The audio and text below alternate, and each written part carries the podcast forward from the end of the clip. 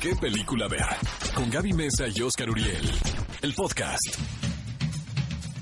Cinefilos, bienvenidos a ¿Qué película ver? Un programa de Cinépolis por ExaFM 104.9. Como siempre es un gusto que nos acompañen en este sábado 8 de febrero para hablar de los estrenos que llegan a la cartelera, de muchas noticias de cine. Como ya saben, como siempre me acompaña Oscar Uriel. ¿Qué tal amigos? ¿Cómo están? Sábado previo al Oscar, Previo, caray. chon, chon, chon. Ya se podrán imaginar amigos cómo andamos Gaby y yo y cabeza, varios ¿no? ajá, y varios colegas.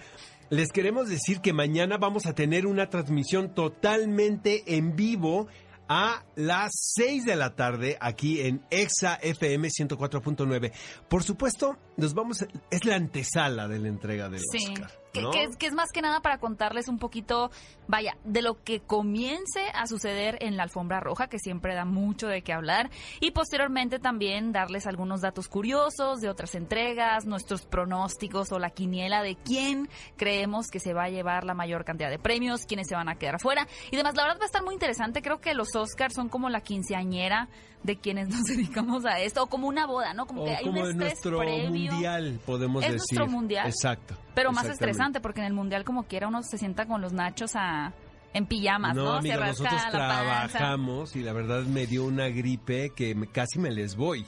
Sí, así Ya me de estaba plano. acordando si había ido a China o no, ya sabes, así estaba reflexionando. Estabas alucinando. Estaba reflexionando en mi hogar, en mi, en mi cama, si me había dado una vuelta a China, la verdad. Y aquí vienes a la cabina contaminada bueno, también. pues, no, ya me siento No, bastante pero estamos muy felices. Además de que en este programa tenemos una entrevista exclusiva bastante interesante, porque como saben llega el estreno de Aves de Presa o Birds of Prey. Así que mi querido Oscar tuvo la oportunidad de entrevistar a estas tres talentosísimas actrices que no se pueden perder en esta Uy, emisión. y del clásico de la semana, amigos noventeros, Noventeros. abróchense los cinturones, porque les traemos, yo creo que una de las películas definitivas de la generación X. Total. Tú, tú eres generación X. Bueno, yo tenía un póster de esta película, pero en una borrachera lo regalé. No. Ajá, es que sabes que yo cuando, cuando se me pasan las copas, pues ¿Regalas? Regalo Pero eres de los que invita a la cuenta también. De por yo invito, yo pago. Pero el de la mesa de al lado, También. ¿sabes? Así de. Oye, invítame, invítanos aquí a todos, queremos ir contigo. ajá. Entonces, precisamente era un cumpleaños y bueno, este, en lugar de que me regalaran fácil. algo, yo regalé mi póster de esta. Mal. Muy pronto van a averiguar de qué película se trata. Ha llegado el momento también de compartirles los resultados de la encuesta de la semana pasada que estuvo bastante bien, ¿eh? Gracias a todos los que fueron a votar a las redes de EXA porque tuvo más de 2.000 votos. La verdad, súper bien le fue esta encuesta que decía lo siguiente. De estas cuatro películas mexicanas de comedia actuales, ¿cuál fue tu favorita? Las opciones eran Cindy la Regia, Nosotros los Nobles, Mis Reyes contra Godines y Hazlo como hombre. ¿Yo por qué voté? Recuérdame. Votaste por Mis Reyes contra Godines. Ah, sí, cierto. Es que yo soy Team. Team Godín. Team Godín. Ajá. Tuviste 7.3% de la votación. O sea, me fue fatal. Fue el segundo lugar. Ah, no, fue el tercer lugar. El segundo lugar fue Cindy la Regia. Ahí todavía detonando un poquito de, de polémica nosotros en las redes sociales. Y, la ganadora fue nosotros los nobles. Debo admitir que yo siempre me voy por la apuesta segura, la que sé que va a ganar ya. Ya conozco mucho a los cinéfilos, pero estén pendientes en este episodio porque vamos a compartirles la nueva encuesta que obviamente tiene todo que ver con la entrega de los Oscar que sucederá el día de mañana. ¿Qué película ver? Un programa de Cinépolis en XFM. Amigos, están escuchando qué película ver, un programa de Cinepolis por XFM 104.9. Mañana es la ceremonia del Oscar. Vamos a estar transmitiendo un programa especial para todos ustedes, 6 de la tarde, obviamente por XFM 104.9. No hay otra estación, ni le busquen. Ni le busquen. Ni le busquen, de verdad, porque se van a desilusionar. Mejor quédense con nosotros. Oigan, este, se entregaron los BAFTA el fin de semana pasado que so- son los premios de la Academia Británica, que reconoce a la cinematografía eh, inglesa e internacional. Eh, de alguna manera, pues ya se empieza a ver cómo va a estar el asunto mañana, quiero suponer. ¿Tú consideras más importante los BAFTA No, que los Golden Globes? Yo creo que los Globos de Oro, porque los Globos Los de Oro Globos son de Oro. antes. ¿sabes? O sea, sí, creo que los Globos de Oro sí marca la pauta. Sí, yo ¿no? también, ajá. Los BAFTA se nos acomodan entre los dos. Ok. Pero 1917 fue la gran ganadora Se llevó de la siete noche. premios en total. Exactamente. Miren, obviamente pues es una película medio británica, la dirige San Méndez, quien es un reconocido director inglés de teatro y de cine. Eh, el elenco es británico, habla sobre un pelotón inglés. Es súper inglesa la película. entonces, pues había muchísimas posibilidades, pero por ejemplo, en las otras categorías es lo mismo, o sea, me da la impresión que en una de esas mañana va a estar un poquito aburrido, porque es Joaquín No, Phoenix, no digas eso. Joaquín Phoenix, ojalá y nos sorprenda algo. René Zellweger como René Zellweger, eh, Laura Brad Dern Pitt. y Brad Pitt. Sí, de- de hecho creo que no hubo ninguna sorpresa si queremos vernos un poquito mm, tajantes. En mejor guion original, por ejemplo, Parasite, mejor guion adaptado Jojo Rabbit y bueno, mañana vamos a comentar nuestros pronósticos, pero yo sigo pensando que 1917 posiblemente se lleve el Oscar a mejor película, aunque no es mi favorita. Sí, me estás poniendo a pensar, ¿eh? También, amigos, terminó el Festival Internacional de Cine en Sundance. Eh, son una cantidad de películas dentro de la programación que obviamente ni al más dedicado le da tiempo de ver Todas. una porción. No, olvídate que todas. Pero bueno, eh, revisando todos los análisis posteriores al evento, parece ser, Gaby Mesa Conceta, que esta película que se llama El Padre, de Florian Seller, quien es el, el dramaturgo, porque esta, esta es una obra de teatro francesa, eh, que tuve yo la oportunidad de ver en Nueva York. Desde que yo vi la obra, dije, esto puede ser una gran película. Pues el señor Florian Seller decidió dirigir su propio texto. Lleva en los roles protagónicos a Anthony Hopkins y a Olivia Colman. No. Dicen, dicen los rumores que Anthony Hop- Hopkins se perfila ya para ser el mejor Todavía actor ni del año. empieza la entrega de los Oscar y ya Pero hay no un sabes, cómo- eh, la el película tiene que 2021. ver con la demencia senil, que es un tema eh, que creo que se debería tratar más en el cine. Lo vimos un poquito con Eh, Julianne Moore. exacta- no, eh, y, eh, y también Pero con Julie. Christie. Ajá. ¿No? Es bueno, esa dicen que es un peliculón loco a la vista. Y está también el biopic sobre la feminista Gloria Steinem. Fíjate, eh, Gaby, que ella es una de las figuras más emblemáticas en la ciudad de Nueva York.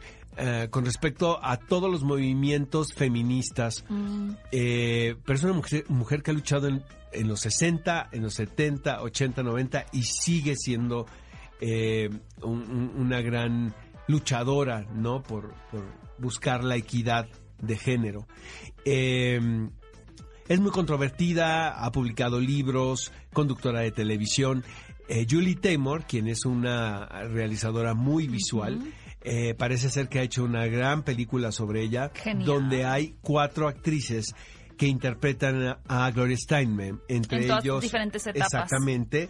Está eh, Alicia Vikander Ay, y guau. Julianne Moore. Qué buenas películas. Como dice Oscar, ahí se empiezan a ver peliculones locos a, a Bueno, la y ya para finalizar, amigos, eh, no sé si ustedes recuerden el escándalo hace unas semanas de este documental titulado On the Record. Eh, parece ser que la productora Oprah Winfrey, eh, quien es pues, una de las figuras más importantes y con más influencia dentro del entretenimiento, decidió retirar su apoyo a este documental que evidencia eh, las denuncias de acoso sexual de, sobre todo de una mujer en particular, a este productor de hip hop, Russell Simmons. Eh, de acuerdo a, a Oprah Winfrey y a su casa productora, ellos retiran el apoyo porque no estaban totalmente de acuerdo y tenían sus dudas No les constaba, con respecto a los argumentos que presentaban las directoras para acusar a este hombre.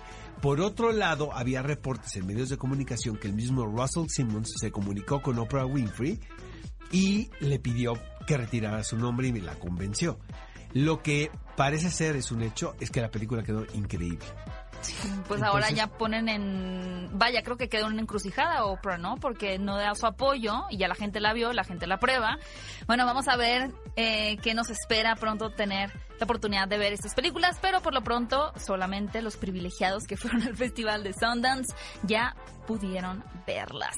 Por cierto, lo que sí pudimos ver la mayoría de nosotros este fin de semana pasado fue el Super Bowl. La verdad, a mí sí me gusta verlo, no voy a decir que entiendo particularmente eh, todas las estrategias o todas las reglas del juego, pero sí es algo que disfruto ver y no solamente por la razón que yo sé que muchos lo ven, que es por este, bueno, por el momento del show, por el, el medio tiempo donde ahora tuvo la oportunidad de de presentarse Shakira junto a Jennifer López.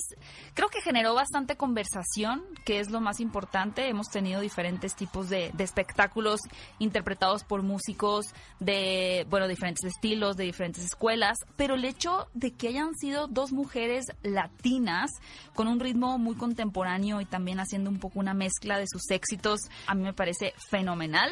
Ustedes díganos qué les pareció esta interpretación y también los cinéfilos fueron muy felices porque tuvimos algunos vistazos de películas como Black Widow, una película que yo espero mucho, la verdad creo que les quedó muy bien, y también de la nueva entrega de Top Gun Maverick. Quienes no estuvieron presentes fueron Warner ni Sony. Esto por una cuestión de, de, dinero, prácticamente es muy caro tener un espacio publicitario en medio del Super Bowl. Más o menos 30 segundos cuestan 5.2 millones de dólares. Pero en este año aumentaron la tarifa a 5.6 millones de dólares, por lo cual Warner y Sony dijeron, bueno, pues yo no le voy a entrar este año, así que los avances los pueden ver en internet. Y cada año, amigos, eh, este medio de comunicación tan respetado dentro de la industria del entretenimiento Variety eh, anuncia cuáles son los latinos jóvenes más importantes del año.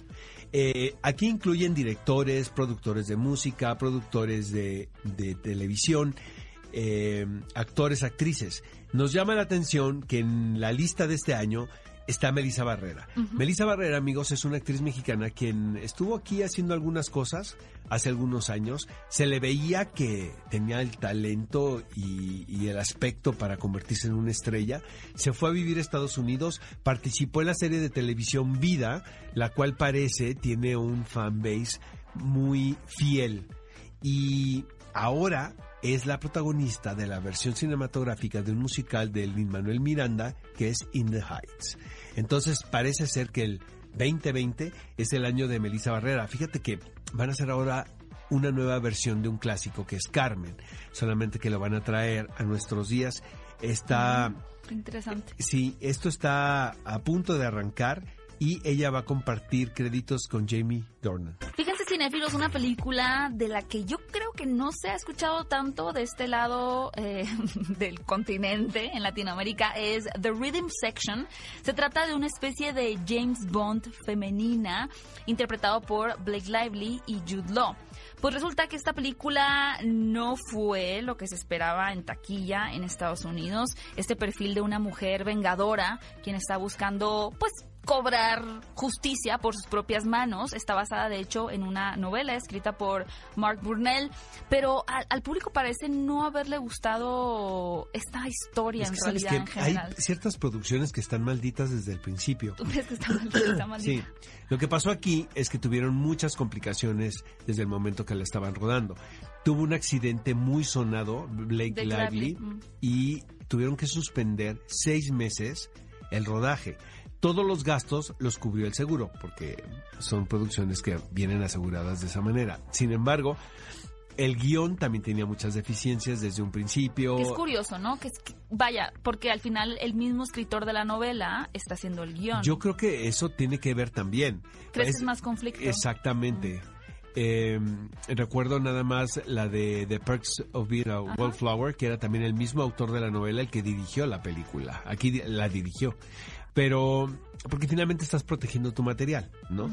Eh, todo esto va, amigos, porque fíjense que la idea originalmente de, del estudio era de hacer una versión de la gente 007 en femenino, ahora que está no tan polémico el asunto. Compran los derechos de esta novela porque son los mismos productores del 007, que es eh, Bárbara Broccoli y Wilson. Entonces, ahí hubo problemas ya desde el concepto porque finalmente el director y el autor querían vender la historia de una mujer buscando venganza, no de una figura sofisticada o de un agente, como podría ser la versión femenina de James Bond. Creo que quien lo hizo muy bien y la película no recibió la atención que yo creo merecía fue Atomic Blonde con Charlize Theron. Me Sí. parece una película fantástica con muy buena acción y que realmente compras que este personaje tenga la capacidad de enfrentarse a diferentes villanos. Pero bueno, una pena por Blake Lively, que yo creo que por lo menos en no saben si se va a apariencia le estrenar la quedaba película bien. incluso aquí en México, imagínate. Se Hay que puede, ir preguntarle a directa- Cinépolis. se puede ir directamente a plataformas. Probablemente vaya a pasar eso. ¿Qué película ver? Un programa de Cinépolis en XFM.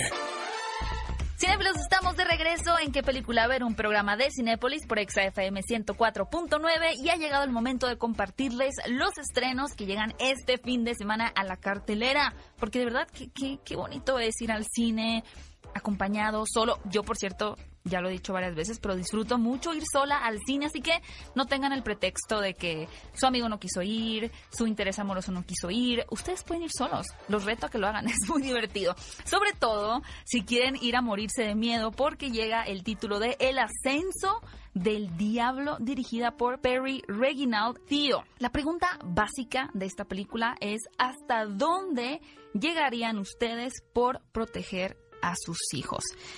Digo, si no tienen hijos, también se pueden hacer esta pregunta porque ya sabemos que este amor incondicional puede hacer que los padres hagan muchas locuras y justamente es la cuestión en la que se ve atorado este personaje que está empezando a dudar que su hijo podría estar poseído por un espíritu maligno, por lo cual la solución inmediata es acudir a alguien que pueda liberarlo de este sufrimiento. Lo que hace diferente a esta película de otras sobre posesión demoníaca particularmente es que el padre tampoco está tan cuerdo. Sufre de esquizofrenia, por lo cual entra un duelo de pensamientos de si realmente su hijo está poseído o es su propia esquizofrenia la que lo hace sentir que está en esa situación. Así que si se quieren ir a dar un buen susto este fin de semana a Cinépolis, no se pierdan el ascenso del diablo. Amigos, si llega a cartelera una de las películas más impactantes que podrán ver esta temporada, se titula Los Miserables. Esta película, de hecho, está nominada al Oscar en la categoría de Mejor Película Extranjera. Yo, la verdad, estaba un poco molesto porque en Francia no mandó retrato de una mujer en, En llamas, llamas. que es mi favorita. Pero déjenme decirles, amigos, que esta película es una gran cinta. La verdad, la vi en el Festival Internacional de Cine de Toronto, dirigida por Lath Lee. Los Miserables, no se vayan con la finta y vayan y Este crean que va a estar Anne Hathaway cantando en close-up en forma desentonada. Enrapada. Toma como referencia el título de la, de la novela de Víctor Hugo, eso sí, eh, a propósito del retrato de la vida marginal. Del espacio también creo, ¿no? O sea, geográficamente creo que es el mismo lugar donde se lleva a cabo. Esto es, eh, es en París, en una época donde hay eh, movimientos, donde hay rebeliones, donde hay manifestaciones. A la par de estos movimientos, un dron, que es un personaje dentro de la película, logra captar una imagen donde se ve a un policía eh, golpeando a un niño. Mm. Eh, Estos niños viven en, en estos eh, multifamiliares, por lo general la mayoría de ellos son migrantes. Entonces, un poco la película es poner en la mesa la reflexión sobre la intolerancia, sobre el problema de la migración, que es uno, pues es uno de los fenómenos que más preocupa a Europa actualmente. La película es fascinante, de verdad, no dejen de verla. Está armada como si fuera un thriller.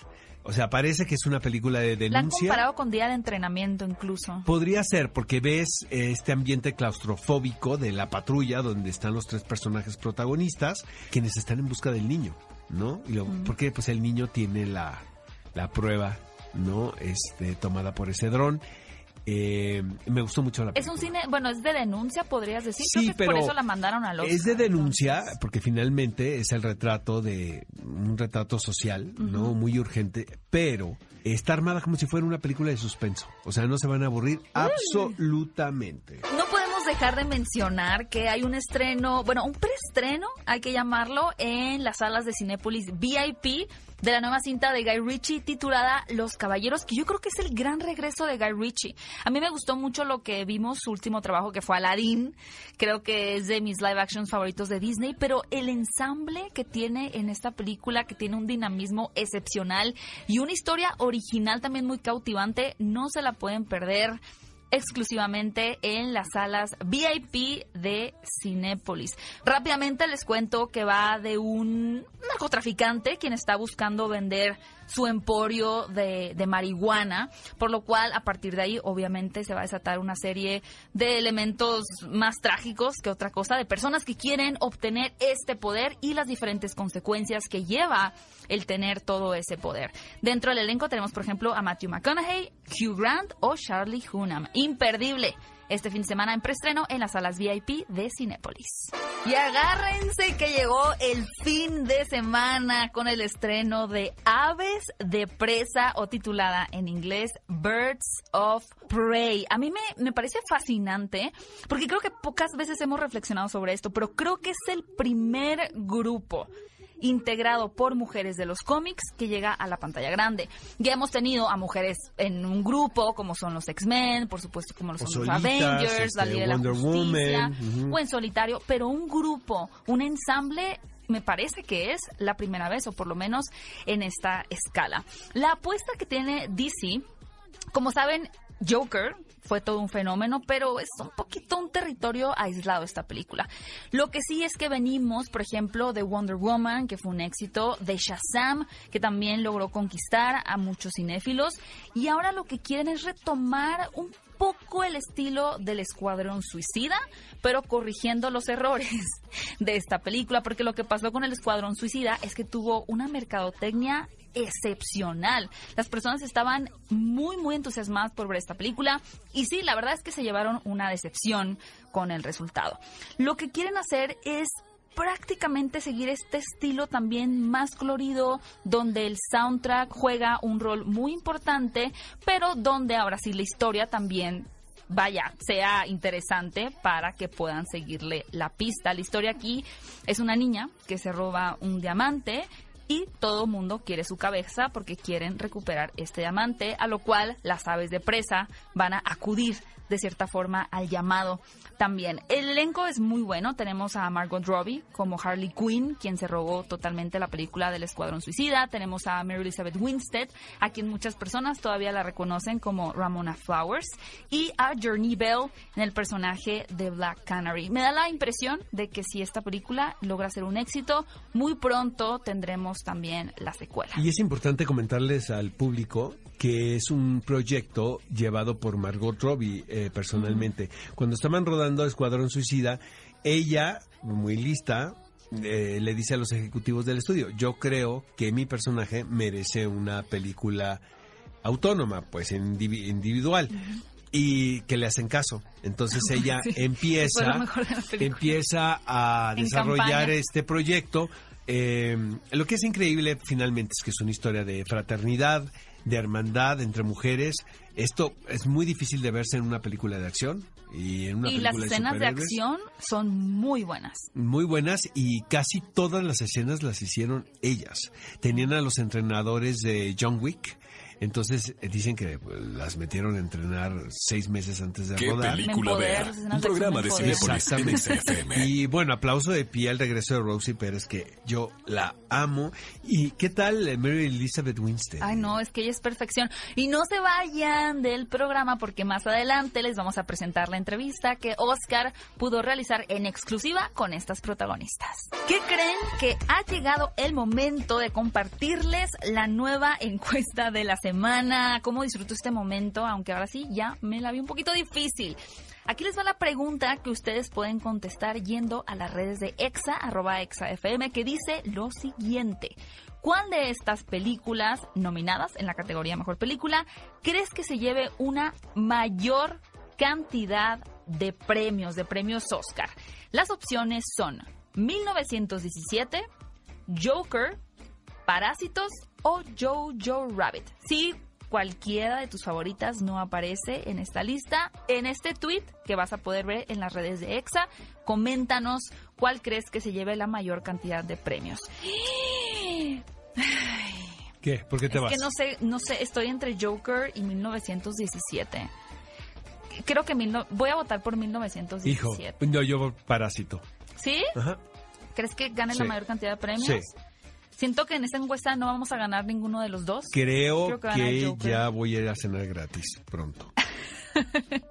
Puedes escoger el lugar Sí. más caro de la No, Ciudad de ay, no estoy tan segura. Vayan ahora ustedes a responder cuál de estas películas creen ustedes que se lleve la mayor cantidad de premios Oscar. ¿Qué película ver? Un programa de Cinépolis en XFM. Los protagonistas, sus creadores, de la pantalla grande a tu radio. La entrevista en ¿Qué película ver? de Cinépolis en XFM. Ah, Bueno, chicas, antes que nada, muchas gracias por esta entrevista. Me divertí mucho viendo esta cinta. ¿Fue tan placentero hacer esta película como luce en la pantalla? Sí, por supuesto. Creo que cada vez que haces una película basada en cómics para adultos con clasificación C, se abre un mundo de posibilidades por completo. La situación en sí es divertida. Finalmente, las películas de acción pueden ser difíciles de hacer, ¿no? De repente te piden una toma y luego otra y necesitas estar siempre muy concentrado. Esta película irradia diversión. ¿Fue así hacerla? Fue increíble realizarla. Fue muy divertida. Pero además de divertida, también requirió de mucho trabajo. Así fue. Y el asunto de la acción fue lo más complicado de todo. En lo personal, nunca había hecho algo con tanta acción, pero afortunadamente contamos con un equipo de apoyo sensacional, que por ejemplo ha laborado en las cintas de John Wick. Simplemente son los mejores en el negocio. Te entrenan muy duro por meses antes de iniciar el rodaje porque quieren que tú mismo realices las escenas de acción tratando que todo sea auténtico. Al final del día eso fue lo que pasó. Terminamos haciendo casi todas las escenas. Es increíble para un actor enfrentarse a este desafío. Y también creo que se trató de una experiencia que nos unió a todos, porque trabajamos arduamente en conjunto además de divertirnos. Sobre lo que dices, para mí la película va de una fraternidad, de una hermandad entre mujeres. No es fácil encontrar guiones con esta temática, ¿verdad? I think it's being explored definitely more so Creo que finalmente se ha explorado por lo menos un poco en los dos últimos años, en comparación a otras épocas. Por lo menos es lo que ha pasado en mi carrera. ¿No hace sentido la falta de este tipo de películas considerando que las mujeres son las que más van al cine? No tengo idea por qué no vemos una experiencia femenina con más frecuencia en la pantalla grande. Sobre todo en el mundo de los superhéroes y cómics. Hay un prejuicio acerca que a las mujeres no les gustan este tipo de películas, y eso es algo totalmente falso. A mí me encantan estas producciones de toda la vida. Amo las películas de acción y a muchas de las mujeres que conozco también. Es sensacional que Warner y DC Entertainment hayan corrido un riesgo en esta producción de acción con ensamble femenino y con una clasificación C. Espero que el público responda a esta propuesta. Margot, eres la productora. Esta pregunta es para las tres, de hecho. ¿Qué habilidades un buen productor de cine debe tener? Jenny y yo hablábamos de eso antes. Parte de tus obligaciones es el de armar el equipo y contratar a personas que puedan hacerle justicia al libreto. To life. But I think a good producer lets them do their thing. If you Un productor deja laborar con libertad. Si Um, contratas a alguien por su talento, debes darle autonomía en sus funciones. Debo decir que fue extraordinario tener a Margot, Porque es una productora, pero también es una actriz. with actors who were producers as well, and you could speak to her in your, like, crazy Puedes acercarte a ella con este lenguaje tan extraño que tenemos los actores y Margot lo entiende. Ella lo puede procesar y comunicarlo a los demás. Una de mis partes favoritas de la película tiene que ver con el duelo que vive Harley Quinn, pues le han roto el corazón. ¿Recuerdan alguna situación similar y la manera en la que la sobrevivieron? Sí, afortunadamente no me han roto el corazón en los últimos dos años, gracias a Dios. No en el sentido romántico, por lo menos. Esa es una de las mejores partes de la película, el ver a Harley lidiar con el rompimiento, porque seguramente el público se identificará. Bien podrías salir a emborracharte o comer un galón de helado y llorar hasta quedarte dormida. Probablemente no saldrías a dispararle a alguien como Harley lo haría. Es muy gracioso el ver en la película la cotidianeidad de Harley y observar cómo va al supermercado para después saltar entre edificios o cualquier cosa que ella haría. Eso es de lo más divertido. Realmente estoy fascinada por el carisma de estas tres intérpretes. Qué, qué lujo haber tenido la oportunidad, Oscar, de platicar con ellas. Espero que hayan disfrutado, bueno, esperamos que hayan disfrutado mucho de esta entrevista. Ya nos cuentan qué tal les parece también la película, ahora que se estrena este fin de semana en las salas de Cinépolis. ¿Qué película ver? Un programa de Cinépolis en XFM. Les cuento que My French Film Festival es el festival digital de cine francés más grande del mundo. Es realizado por Unifrance. En esta ocasión, chequen esto, Cinepolis Click tendrá las películas y cortometrajes de manera gratuita hasta el 16 de febrero. O sea, todavía tenemos unos días para disfrutar de estos títulos. Posteriormente, una selección de estos títulos quedan disponibles en renta por un año con nosotros aquí en Cinepolis Click. Somos los únicos que tenemos este modelo. La nueva ventana titulada Lo mejor del cine francés, accesible únicamente desde México a través de la plataforma Cinepolis Click, propone un contenido de más de 200 obras francesas recientes y de catálogo, entre las que se encuentran los mayores éxitos logrados en los cines y en la web como Crudo, Amor, Venganza, El Principito, La vida de Adele, La familia Bellier, El señor Henry, Comparte piso y muchas más. Unifrance y Cinepolis Click lanzaron a finales del verano del 2019 una importante campaña de promoción por todo el país de esta nueva ventana. Toma 5. Top 5 de películas que no te puedes perder. ¿Qué película ver de Cinépolis en XFM? Amigos, esto es nuestro toma 5 de este sábado a propósito del estreno de Birds of Prey. ¿Qué creen? Vamos a hablar de cinco títulos protagonizados por Margot Robbie, los cuales pueden encontrar dentro del catálogo de Cinepolis Click. La verdad que esta actriz australiana tiene relativamente poco tiempo trabajando en Hollywood. Sin embargo, llegó con todo. Con todo, la gente se enamoró de ella desde ese cameo que tuvo en la película que nunca terminé de entender. Esta película que habla de, la crisis financiera en Estados Ah, Unidos. sí, sí, sí, sí, sí. Que tiene un, un cameo en la bañera. De globalifólicos, Sí, exactamente. que to- la gente se quedó hipnotizada por un minuto que apareció Margot Robbie. No, no recuerdo si antes ya había tenido otra película, pero sí, como dice Oscar, va en ascenso y nadie la detiene. Bueno amigos, seguramente se van a quedar prendados de la belleza y del talento de Margot Robbie con la película Las dos reinas. bueno, de Supuesta- la belleza no sé. Eh, Porque supuesta- aquí se ve diferente. mi- Supuestamente esto sería un vehículo para Saoirse Ronan, eh, quien interpreta a María Estuardo. Pero obviamente el personaje de la reina Isabel pues es una pieza fundamental para que se pueda contar esta historia. Es muy curioso porque es un personaje por demás británico y las grandes actrices que lo han encarnado, la gran mayoría son australianas, como, Como Kate Blanchett. y ahora Margot Robbie. Eh, está espléndida en esta película como la prima eh, monarca que tiene que tomar una serie de decisiones tremendas, ¿no? Dos cosas. Eh, la película, a pesar de que es de época y todo, la adaptan con un lenguaje mucho más cotidiano. Las relaciones son mucho más románticas. Y yo pongo en tela de duda la veracidad de esto, porque finalmente, en ese momento, lo que realmente le importaba a la gente, pues era el poder, ¿no? 100%. Y aquí te están contando historias de amor.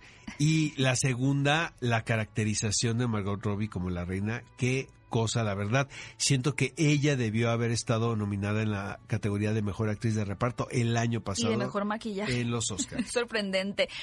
La segunda recomendación, que ya lo mencionamos, definitivamente quien brilla en la película de El Escuadrón Suicida es nuestra querida Margot Robbie en el personaje de Harley Quinn.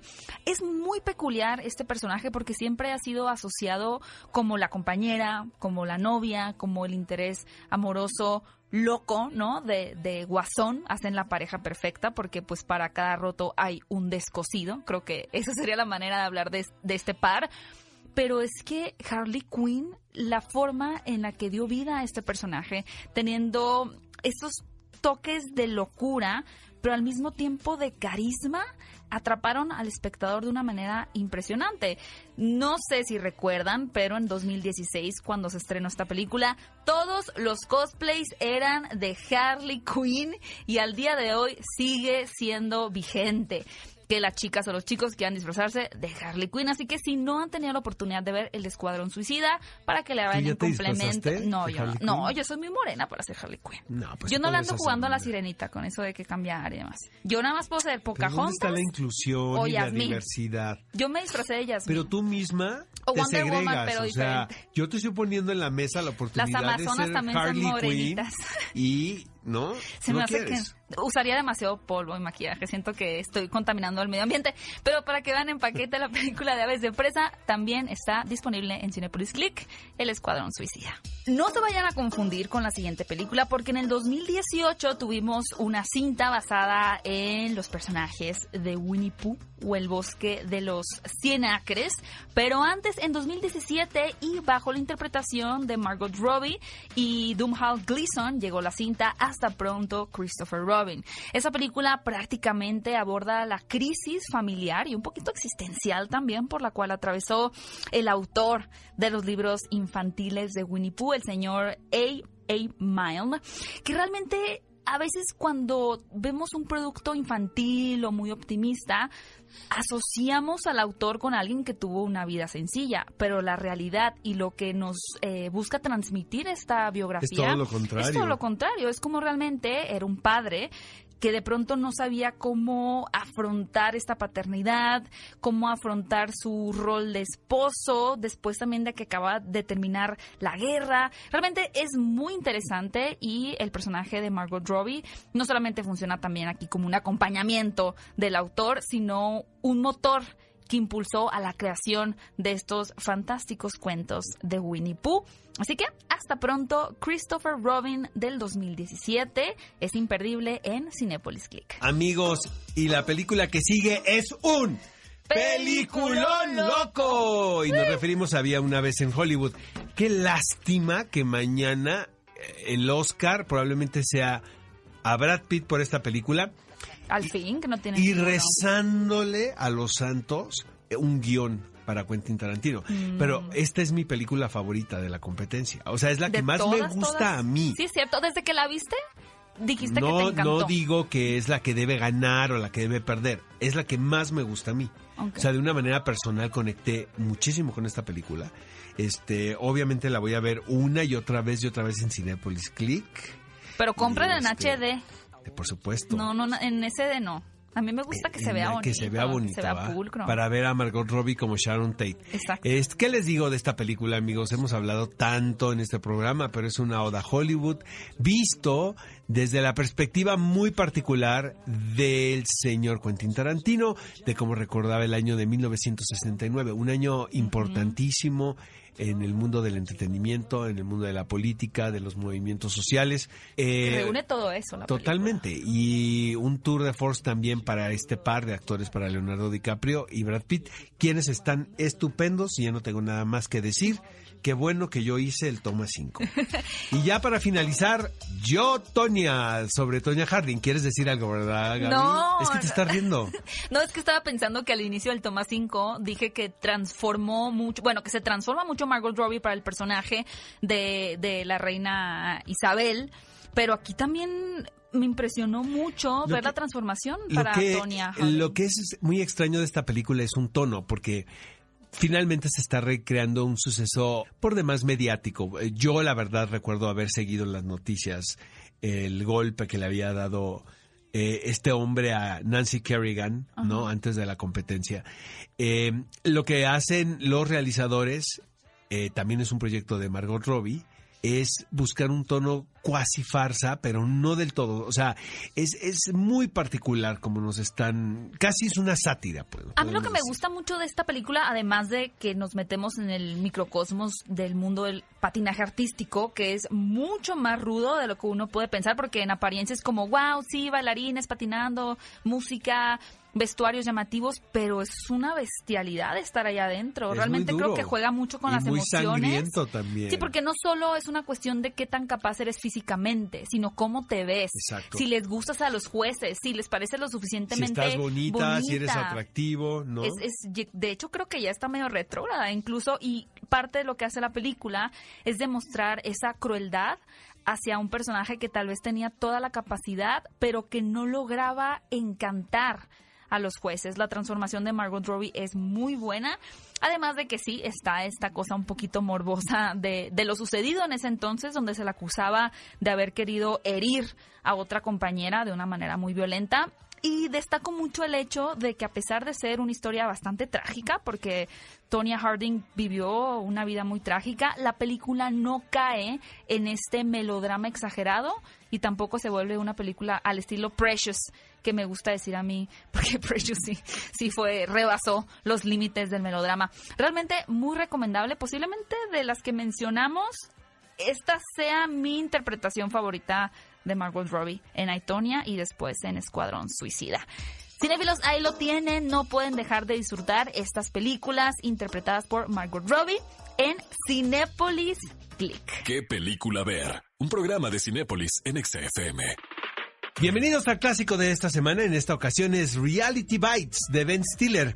Pónganse contentos todos los noventeros, miembros de la generación X. Recordemos la historia de Lelaina Pierce, interpretada por Winona Ryder, quien era un ayudante de producción en un programa matinal de televisión. El dueño de la televisora era Ben Stiller y le empieza a cortejar. Pero, a la par, hay un personaje... Cuando no era eh, mal visto aparte de eso, Caracterizado, ¿no? exactamente. Se podía. Caracterizado no. por eh, Ethan Hawke llamado Troy, que era toda la antítesis de Ben Stiller. Este era todo grunge, ¿no? Todo era un bohemio. Uh -huh. Eh, Le las, quedan cosas, muy bien los las cosas no han cambiado nada, siguen siendo los mismos modelos, la verdad. Le llaman distinto, pero siguen siendo los mismos modelos. Era como hipster. Exactamente. No era, Pero no era hipster, era grunge, ¿no? Y este Ben Stiller era un yoppie, ¿no? Que ahora podemos decir fifi. Ajá. ¿Estás de Un acuerdo? fresa. Un fresa. Y está Janine Garófalo. Tiene una banda sonora de lujo, caray. De verdad. Es un dramedy eh, sin pretensiones, pequeño, pero precisamente la carencia de eh, la ambición lle- llevó a esta película a conectar con mucha gente, ¿no? Hace poco tuve la oportunidad de verla en televisión otra vez. No ha envejecido en lo más mínimo. Bueno, será que yo me acuerdo y me da muchísima risa. Y hay mucha, pues también, muy, te sientes que eres muy ingenuo, ¿no? que la vida es muy distinta a lo que te pinta la película. Pero hay una frase clásica que de- decía el personaje de Troy, que interpretado por Ethan Hawke, que decía, denme eh, una taza de café, un cigarro y una buena plática y eso va a ser para mí la felicidad. O sea, el cuate no, Sí me identifiqué. no quería Tal vez absolutamente el cigarro nada no, más. pero... Bueno, ahora es políticamente incorrecto todo. O sea, eh, Ben Stiller no le puede tirar No, la onda claro a Winona no. Ryder porque después es, Porque el, es el ejecutivo de la cadena de televisión. No podemos fumar nicotina. ¿Adentro del trabajo o en, en dónde? Bueno, o sea, es mal visto. No es sano. Sí, ya, ya son anhelos que están fuera de lugar, ¿no? En realidad. Y justo estaba pensando, con base a esta película que le habla a tu generación, ¿qué película le habla a mi generación, a mi generación millennial? Creo que la película... Cindy la regia. Ay, Oscar. pues tal vez. ¿Sabes qué? Pienso que la película más generacional que tenemos, aunque no es tan optimista como esta de la que estamos hablando en el clásico, es Social Network de David Fincher. Sí, pero Porque no. habla de un cambio de época. Pero vaya, es que por ejemplo a mí The Perks of Being a Wallflower no... Harry Potter es una película de generación. No lo sé. Bueno, Habría amigos, dense el chance de este sábado ver este clásico de la semana que pueden encontrar, obviamente, en Cinépolis Click. Amigos, el programa ha terminado. No se olviden, mañana tenemos todos una cita, 6 de la tarde, por XFM 104.9, un programa previo a la entrega del Oscar, llevado a ustedes por Cinépolis. Ya lo dijo Oscar, tenemos una cita mañana para irlos preparando y que puedan disfrutar así más la ceremonia, porque cuando hay conocimiento detrás de lo que se va a ver, uno disfruta más, puede apostar mejor. Y recuerden también que si nos acaban de sintonizar aquí en qué película ver, no se preocupen porque pueden encontrar todos los episodios en nuestro podcast a través de Spotify, iTunes o el sitio quepeliculaver.com. Nos escuchamos mañana, 6 de la tarde, en Exa FM 104.9. Ve a Cinépolis y utiliza el hashtag qué película ver. Escúchanos en vivo todos los sábados a las 10 de la mañana en Exa FM 104.9.